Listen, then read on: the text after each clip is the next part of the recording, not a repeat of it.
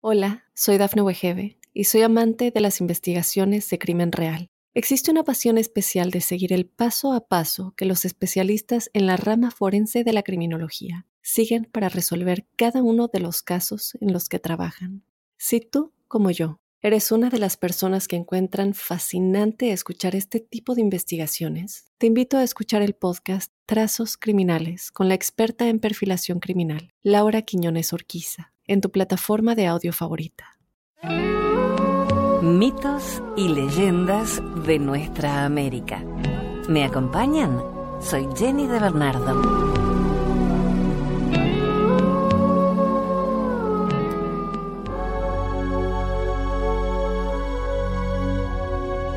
El Cerro Punta Negra.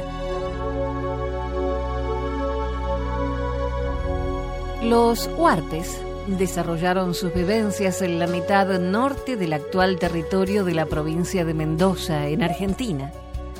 Algunos de ellos habitaron la orilla del río Tumi y es allí donde se genera esta leyenda, la leyenda del Punta Negra. Los huarpes, aborígenes cazadores, recolectores y, según las circunstancias, agricultores, vivían en el valle de Uco, a las orillas del río Tunuyán y de los innumerables arroyos que cruzan de oeste a este esas hermosas tierras. Desandaban los días mansamente, sin tener mayores preocupaciones, hasta que en días asiagos, fueron alcanzados por hordas indígenas provenientes del poniente, del otro lado de la cordillera. Los pueblos fueron entonces arrasados una y otra vez. Quemadas las cosechas, sus viviendas, raptadas sus mujeres y niños, muertos sus hombres de trabajo. Cahuen, hijo altivo de un cacique huarpe, cansado de tanto pillaje, de tanta injusticia, un día formó una tropa y partió rumbo al poniente, a la Sierra Andina, para buscar la solución al problema que vivía su gente. No encontraron a los bandidos, pero sí sus rastros encontraron el paso por donde raudamente los malvivientes ingresaban al Cuyún y escapaban luego de cometer sus fechorías. Prontamente decidieron levantar un muro en un punto en el que la quebrada se angostaba lo suficiente. Piedra sobre piedra, arcilla y agua, piedras. Levantaban más piedras sin descanso, sin resuello, solamente pensando en la seguridad de la tribu que esperaba en el valle que Cahuen encontrara la solución a tantos males. El trabajo era harto duro. Los guerreros se sentían fatigados e hicieron un alto al llegar las sombras de la noche. Cahuen, haciendo un extraordinario derroche de fuerza, continuó con la labor. No le importaba la oscuridad ni el frío de la nieve cercana. Seguía y seguía. Le bastaba para ello el solo pensar en su gente y en todo lo que los maleantes llegaban a destrozar. Las cosechas, por aquel paso que habían hecho. El sol del amanecer mostró con sus rayos un nuevo muro. Un cerro que se apareció a la vista de los guerreros Cahuen. Sí, su negra cabellera semejaba rematar el cerro. Así lo atestiguaron los huarpes de la caravana. Cahuen no apareció. Se fue con la luna. Cahuen se transformó en el nuevo cerro, que desde entonces protegió a los huarpes de los maleantes transcordilleranos. Desde entonces, el cerro Punta Negra, tal como era la cabellera de Cahuen, dominó los altos e impidió pasar a las hordas asesinas.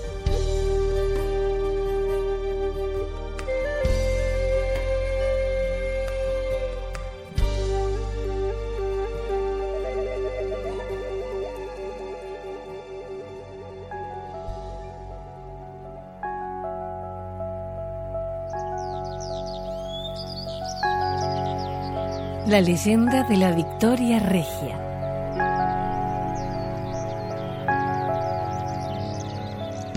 Según nos relata una antigua leyenda de Brasil, existió una tribu que consideraba a la luna como una diosa a la que llamaban Yasi. Esta diosa tenía por costumbre recorrer los cielos para poder buscar a las más hermosas vírgenes indígenas desde lo alto y transformaba en estrellas a aquellas que consideraba más bellas. Pero en ocasiones se escondía tras las montañas para poder pasar un tiempo con las vírgenes que había elegido, y éstas le hacían compañía durante las noches. Un buen día, una joven guerrera y princesa de nombre Naya comenzó a soñar con el momento en que la diosa luna la reclamara para ocupar un lugar en los cielos nocturnos. A pesar de las advertencias de los sabios, que le recordaron que si ascendía con Yasi, perdería su carne y su sangre, convirtiéndose en apenas un punto de luz sobre el oscuro tapiz celeste.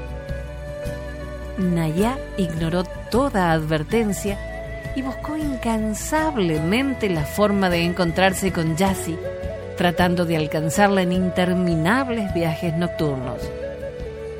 Pero la diosa parecía ignorar su presencia y sus constantes esfuerzos. Durante una de sus noches de viaje, Naya contempló la imagen de Yassi en las tranquilas aguas de un lago y segura de que la diosa al fin había descendido para reunirse con ella, la princesa guerrera se lanzó al agua para no volver a salir jamás. La diosa contempló la escena y se compadeció de la muchacha, aunque en lugar de salvar su vida, decidió conceder sus deseos y convertirla en estrella, pero no en una cualquiera sino en una distinta. Así fue como la princesa pasó a transformarse en la estrella de las aguas, la llamada Victoria Regia, el mayor de los lirios de agua, y cuyas hojas solo se despliegan completamente durante la noche.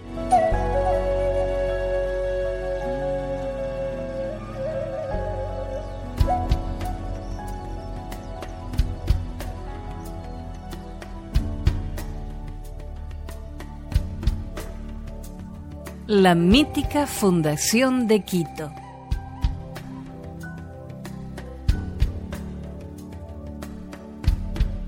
Algunas de las leyendas más tradicionales que forman parte de la historia popular de la ciudad de Quito, en Ecuador, aunque hay que decir que casi cada rincón del centro colonial de la urbe tiene su propio mito, son las que hablan de la cantuña, del gallo de la catedral y de la Fundación Indígena de la ciudad. Vamos a referirnos a esta última. Cuenta la leyenda que hace muchísimos años los habitantes del pueblo Cochasqui contemplaron con asombro cómo en una noche bella y clara una estrella se cayó del cielo. Muertos de miedo, decidieron ir a contárselo a su rey, por lo que echaron a correr hacia palacio. El monarca, que a la sazón también era un brujo y un sacerdote, instó a su pueblo a que intentasen calmarse y mantenerse tranquilos. Su idea era arreglar lo sucedido con los propios dioses, para lo cual se bebió un vaso de chicha, una bebida que está compuesta por diferentes clases de maíz, y pronunció un conjuro, hecho lo cual cayó en un profundo sueño. Al despertarse el rey volvió a llamar y a reunir a toda la gente del pueblo para transmitirles lo que había visto. Les dijo, los dioses no están enfadados con nosotros. Sin embargo, quieren que abandonemos este lugar y que nos vayamos a una tierra que es más rica, fértil y bonita que esta. Debemos seguir las señales de la estrella que se ha caído del cielo, ya que donde se cae, tenemos que encontrar nuestra nueva ciudad. Dicho esto, los cochasquíes se dispusieron a seguir las señales que fue dejando el astro, hasta que se encontraron justo al pie del volcán Pichincha. Allí fue el lugar donde decidieron fundar su nueva ciudad, para lo cual construyeron sus nuevas casas, plantaron sus cultivos y erigieron sendos templos, uno para adorar al sol y el otro para rendirle culto a la luna.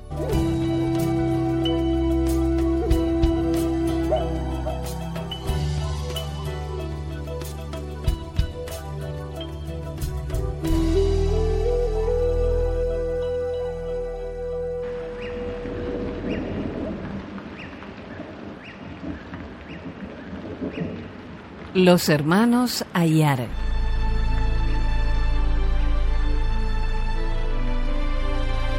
Cuenta una antigua leyenda de Perú que hace muchos siglos un gran diluvio asoló, inundó el mundo.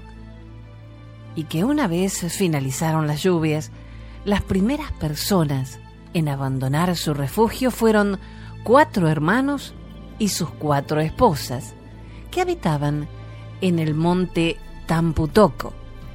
Sus nombres eran Ayar Manco y su esposa Mama Osilio, Ayar Uchu y Mama Raua, Ayar Cachi y su mujer Mama Cora, y Ayar Auca y su amada Mama Huaco. Cuando contemplaron el lamentable estado en que había quedado el mundo, así como los supervivientes al gran diluvio, tomaron la decisión de marchar en busca de tierras más fértiles en dirección sur. Durante el viaje, Ayarcachi dio muestras de su carácter fuerte y vehemente, entrando en conflicto varias veces con sus hermanos, por lo que estos trataron de liberarse de él enviándolo a buscar comida a las cuevas de Pacarina. Una vez que Ayarcachi entró en la cueva, su criado cerró la entrada con una gran roca y quedó atrapado por siempre. Sus gritos de rabia y desesperación eran tan poderosos que podían romper montañas y hacer temblar la tierra y los cielos. El resto de los hermanos continuaron con su viaje hacia el sur, llegando al monte Huanancauri, donde se encontraron con una efigie de piedra a la que los nativos idolatraban. Con poco acierto, Ayarauca trató de saltar sobre el ídolo de piedra a modo de desafío. Pero en mitad del salto quedó convertido en piedra y pasó a formar parte de la pétrea escultura. Los dos hermanos restantes siguieron su camino con pesar hasta que Ayar Uchu decidió explorar una zona cercana al camino.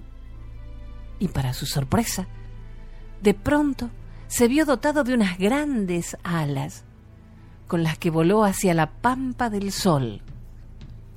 Pero nada más se posó en este lugar, su cuerpo quedó también convertido en roca.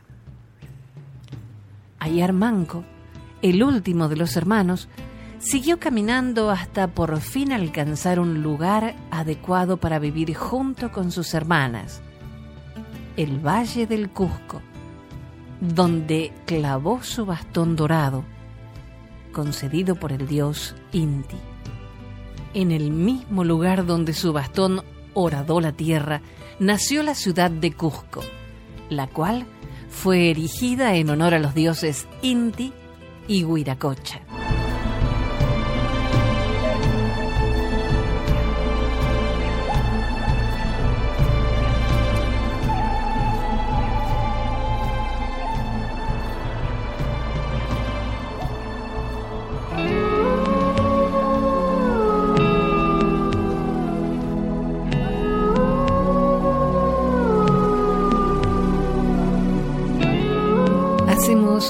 Breve pausa y enseguida continuamos con mitos y leyendas.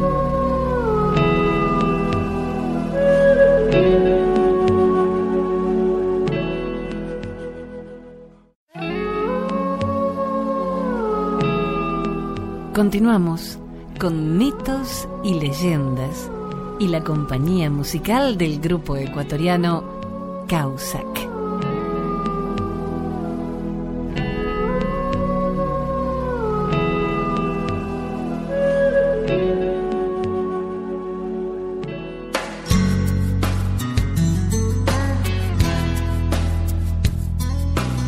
El lamento del Guajojó.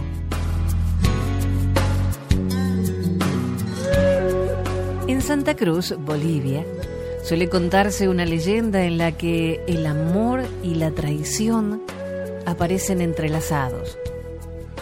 Una leyenda de esas que en las noches oscuras y a la intemperie pueden hacernos estremecer. Esta leyenda comienza en un antiguo pueblo indígena en el que la joven hija de uno de los caciques de dicho pueblo el cual también era un poderoso hechicero, termina enamorándose perdidamente de uno de los guerreros de la misma tribu. Un amor apasionado pero secreto, ya que su padre no vería con buenos ojos que la hija del cacique terminara casada con un simple guerrero. El cariño entre los jóvenes va creciendo.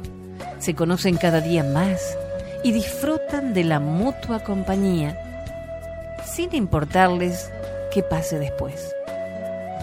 Inmersos en esa burbuja de amor, poco a poco dejan de esconderse, hasta que finalmente el padre de la chica se entera de esta incómoda relación. Lleno de rabia, el cacique manda a la batalla al muchacho, sin escuchar los ruegos y súplicas de su joven y amada hija. El poderoso hombre tenía la esperanza de que el fuego de la batalla terminara con su vida. Y así su hija podría olvidarse de él y casarse con alguien más acorde con su nivel. Tras la guerra, vuelven los soldados. Y para sorpresa del cacique, el joven valiente también. Esto lo enfada mucho y decide terminar con el problema de raíz, matándolo con sus propias manos. Para ello invita a tres de los guerreros a cazar, entre ellos, evidentemente, el joven enamorado. La hija, que no se fiaba en absoluto de su padre, decide seguirlos de cerca para poder ver qué es lo que está tramando su progenitor. Al llegar al bosque, el cacique divide el grupo de dos en dos. Así, él se queda a solas con el joven, que en un momento de descuido es apuñalado por el cacique. La joven espantada observa todo lo que pasa y vuelve corriendo a la tribu. Cuando el cacique llega al pueblo, acude a las estancias de la joven, lugar en que la encuentra llorando desconsoladamente y gritándole a este que todo el mundo se enterará de lo que ha pasado, pues ella misma contará su secreto. El padre, atemorizado por las consecuencias, decide realizar un hechizo y convertir a la joven en un pájaro guajojó. La leyenda cuenta que en las noches más oscuras, cuando la luz abandona la tierra y ésta se sumerge en un cielo estrellado, se puede escuchar el llanto de la chica en forma de graznido. Un graznido de melancolía que dicen puede llegar a matar debido a la desesperación de sus notas. Un lamento constante que llama durante la noche, implorando la vuelta de su amado.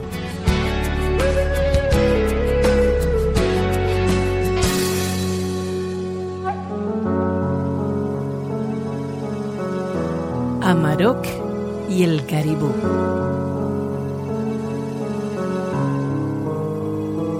Según nos cuenta la tradición inuit, durante los primeros momentos de la creación, cuando la tierra estaba cubierta por las nieves y el hielo, Kaila decidió crear al hombre y la mujer.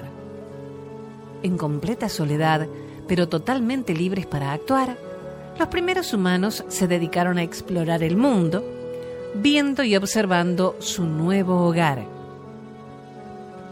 Y ante la soledad que sentían en un lugar tan grande y despoblado, la mujer pidió a Kaila que llenase la tierra de criaturas. Kaila aceptó. Pidió a la mujer que hiciese un agujero en el suelo y que ella misma fuese extrayendo a los animales uno por uno.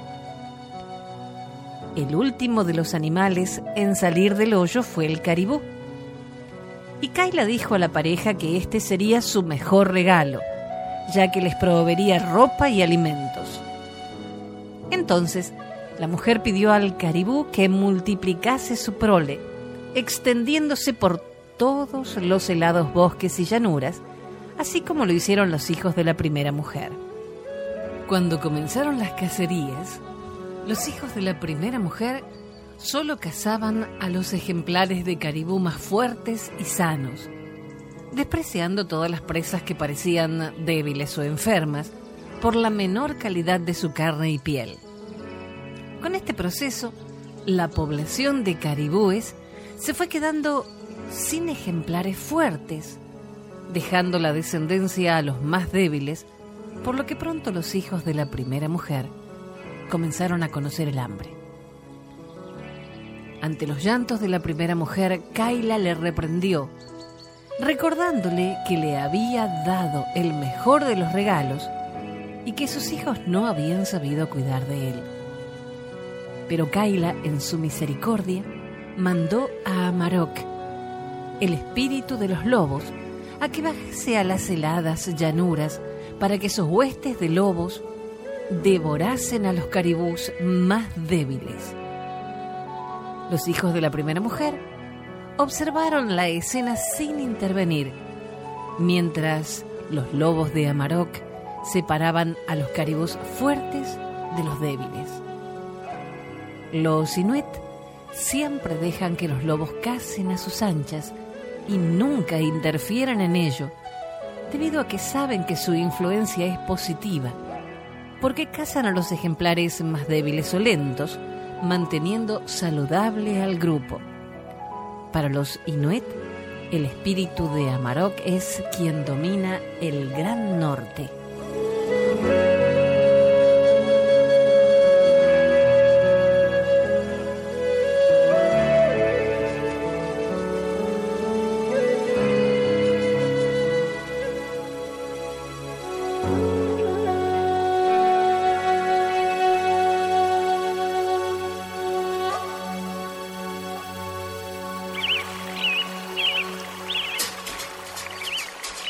Leyenda del gran padre Manitú.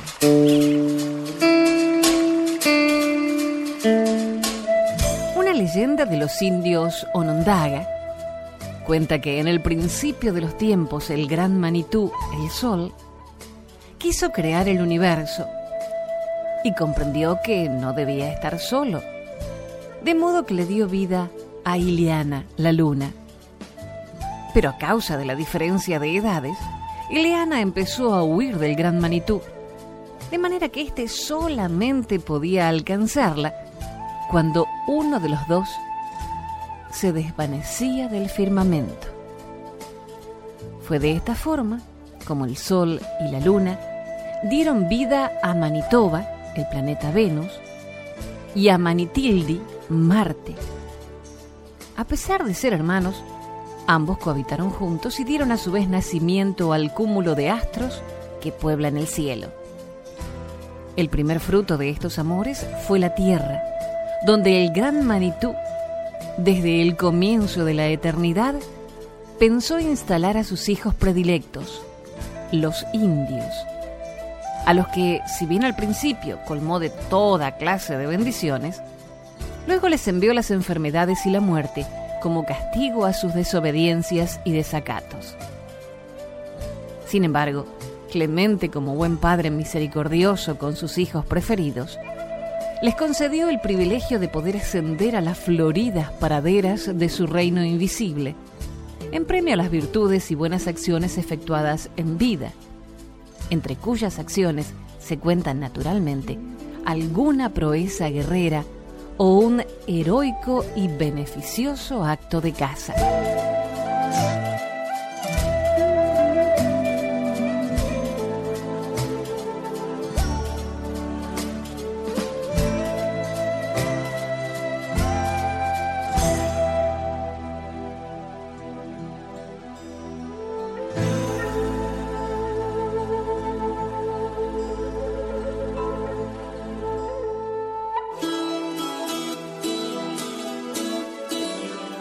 El Caápora, fantasmón del monte. En la provincia de Río Grande del Sur, en Brasil, la Caápora es también una mujer, la dueña de todos los animales del monte, una especie de diana que, cuando el cazador le cae en gracia, le facilita los medios de encontrar la presa, y cuando no, detiene los perros que garrotea invisiblemente haciéndolos revolcar de dolor. Los perros, al correr dentro del monte persiguiendo la caza, suelen a veces pisar un isipó rastrero espinoso, medio oculto entre las otras hierbas, que causa unas heridas muy dolorosas que les hacen lanzar agudos gritos. Tal vez sea esta la explicación de la garroteadura invisible, o tal vez la cápora que así da tiempo a que la casa se ponga a salvo. En la provincia del Paraná, la Caápora es un hombre velludo, gigantesco, de gran cabeza, que vive en los montes comiendo crudos los animales que el hombre mata y luego no encuentra. La imaginación exaltada de los montaraces ha de dar formas humanas a troncos de árboles retorcidos, secos, cargados de musgos y parásitos, que colocado en ciertas condiciones de luz, favorecen a la fantasía, como sucede en muchas leyendas europeas y asiáticas, en particular del Japón, donde también se transforman los árboles en seres fantásticos. En Goyás, los indios también tienen su leyenda sobre la Kaaporá. Cuando encuentran una piara de cerdos silvestres y los exterminan, se les aparece montado en el último cerdo el Kaaporá de la figura anterior, a cuya vista los matadores quedan idiotizados para toda la vida. De modo que se guardan muy bien de acabar las piaras y siempre dejan algunos vivos. Esta última leyenda es muy sabia porque trata de un animal que les proporciona abundante alimento. Para otros, el Kaaporá es también un hombre velludo que fuma en una pipa formada por un cráneo humano y una tibia y devora a la gente chupándola, menos los intestinos que deja desparramados. En otras personas, el Kaá porá se transforma en simple porá, o fantasma que se aparece en el monte, ya sea en forma de cerdo o perro, y lanzando llamas por la boca, asustando así a los animales.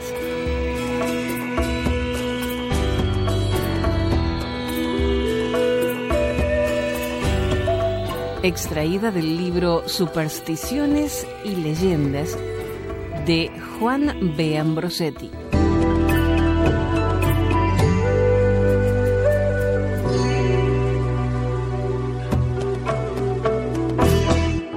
Dijo un escritor y humorista alemán, la memoria es el único paraíso del que no podemos ser expulsados. Recordemos entonces estas tradiciones de nuestra tierra para no olvidar nuestras raíces y seguir construyendo nuestros castillos. Gracias por la compañía. Soy Jenny de Bernardo.